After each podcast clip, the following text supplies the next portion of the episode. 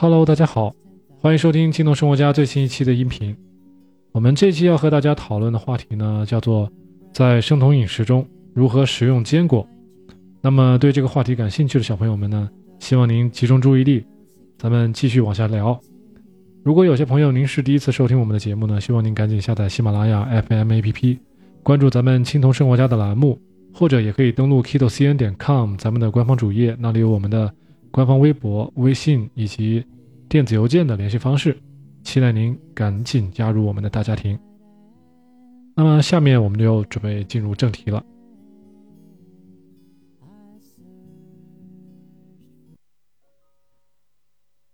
我们首先呢，要和大家讨论三个问题啊。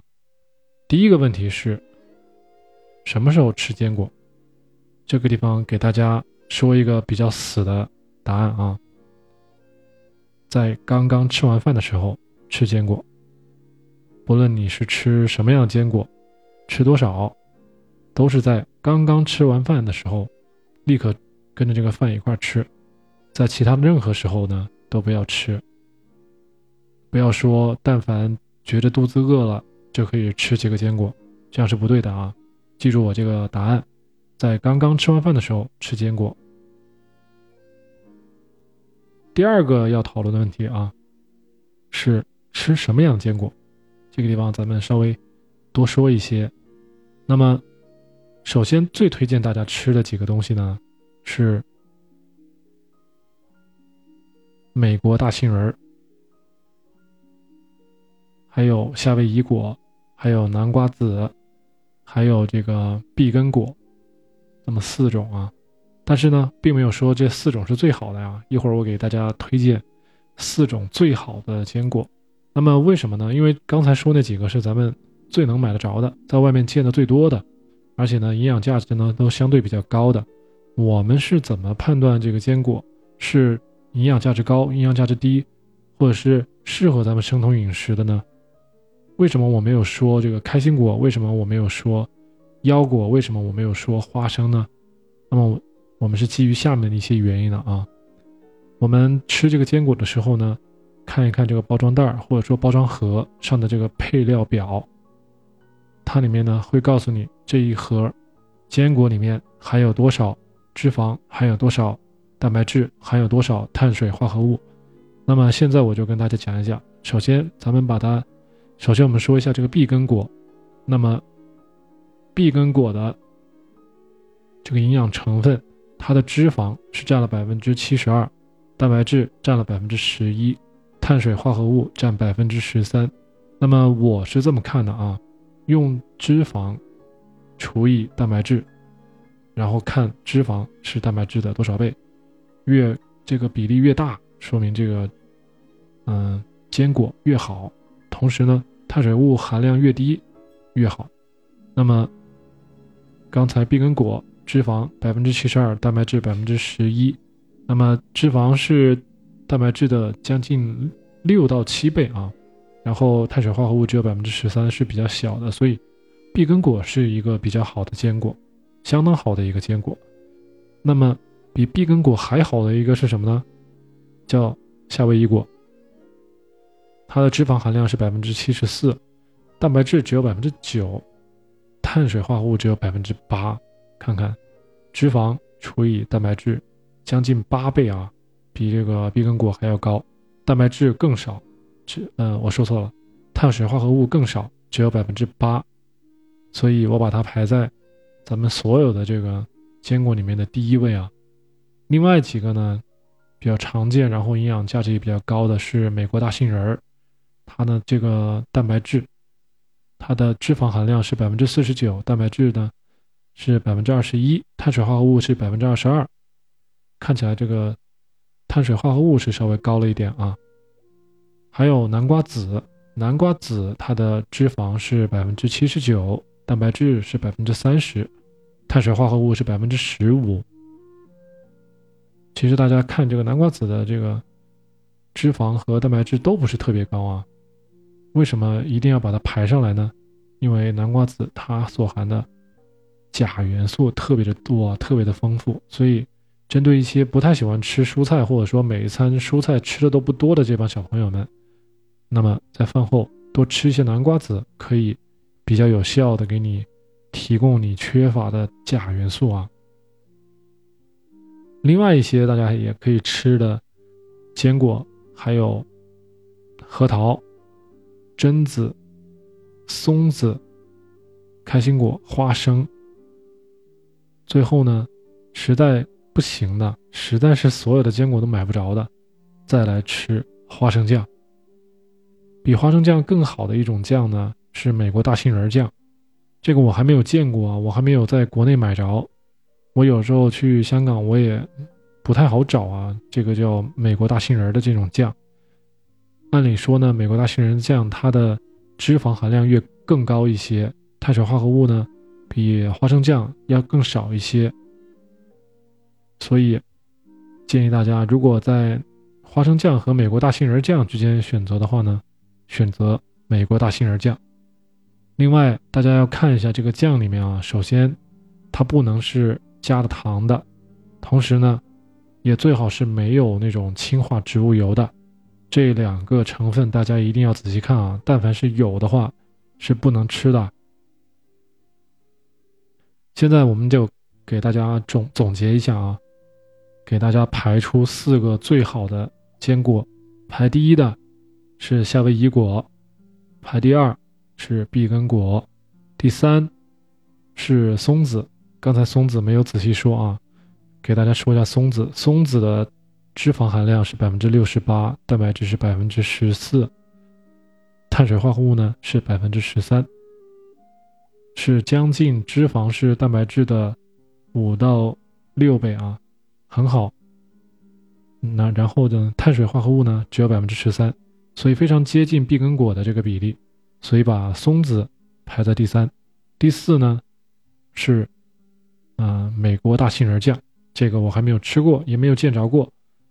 有些朋友在国外生活，那么应该是有机会可以见着的啊。希望你们可以去找来试一下。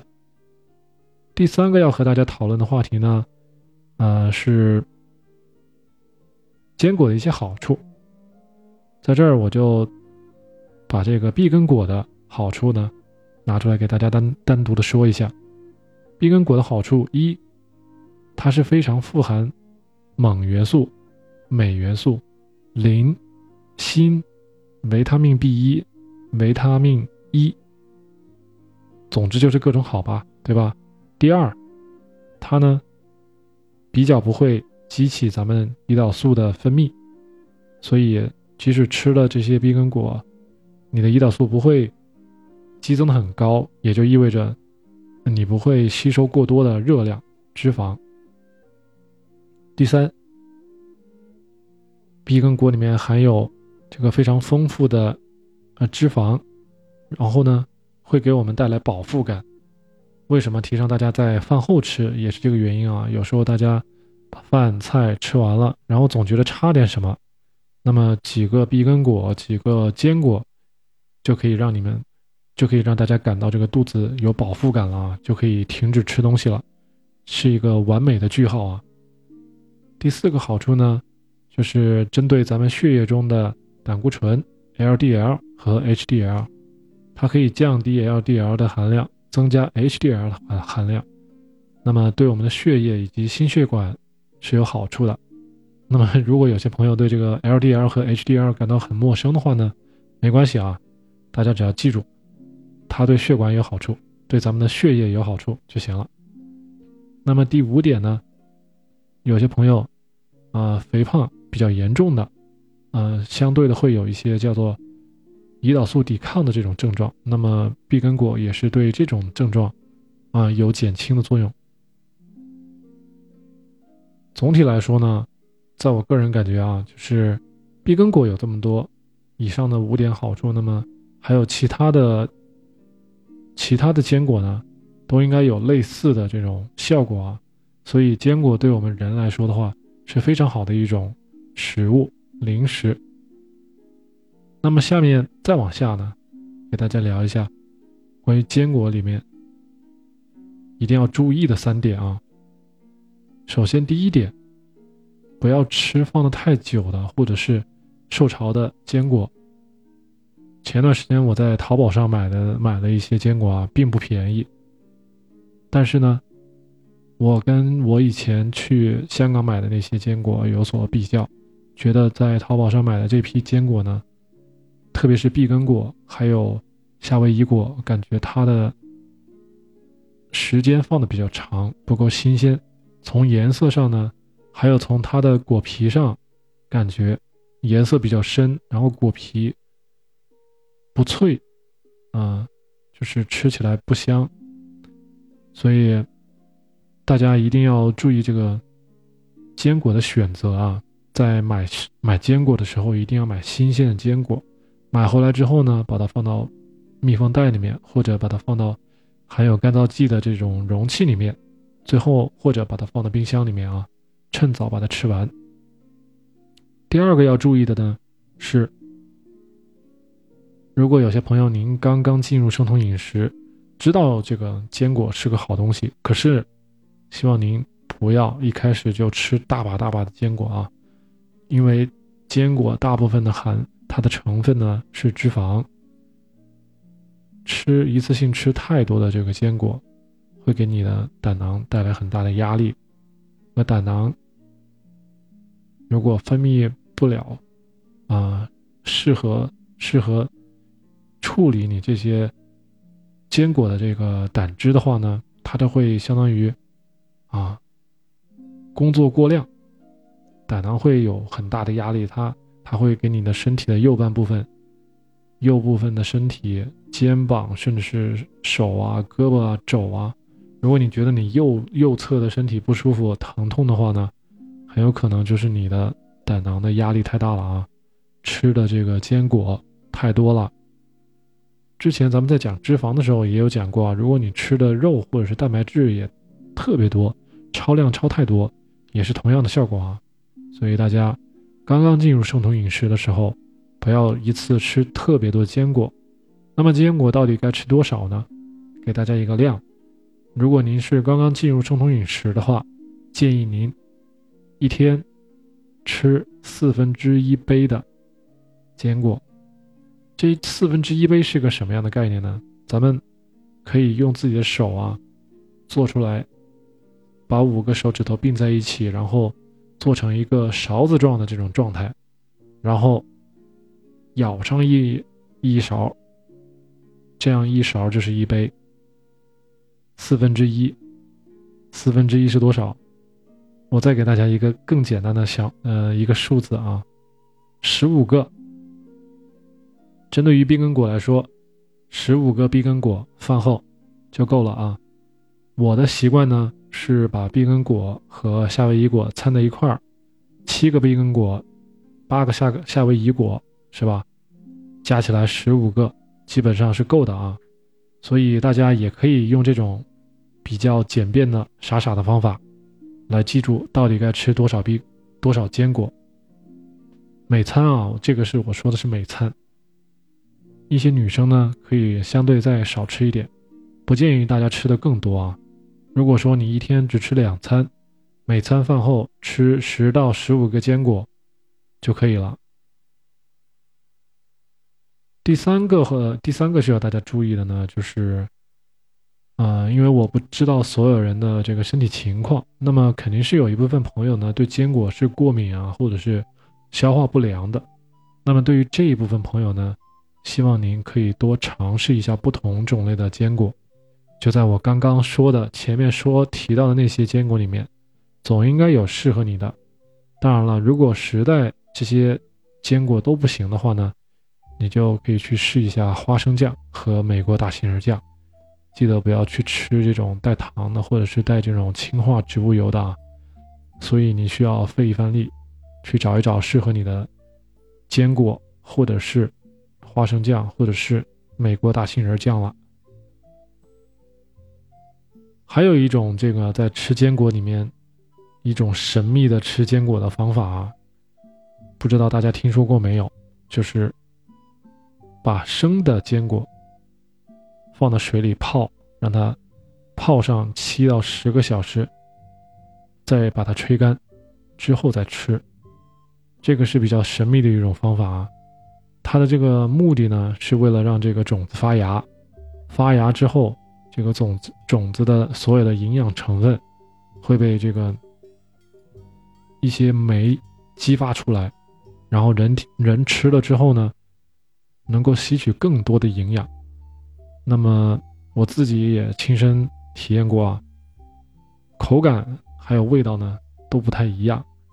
而且还比较麻烦，因为它湿漉漉的，我往往没有时间把它给晒干。所以呢，我个人经验啊，还是吃炒的，吃这个熟的坚果。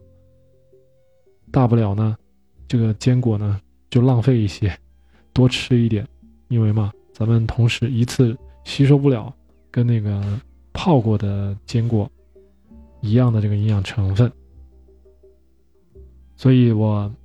而且而且，炒熟的坚果呢比较容易带，是吧？干燥的，不像那种泡过的坚果，湿漉漉的，不太好带啊，都是水。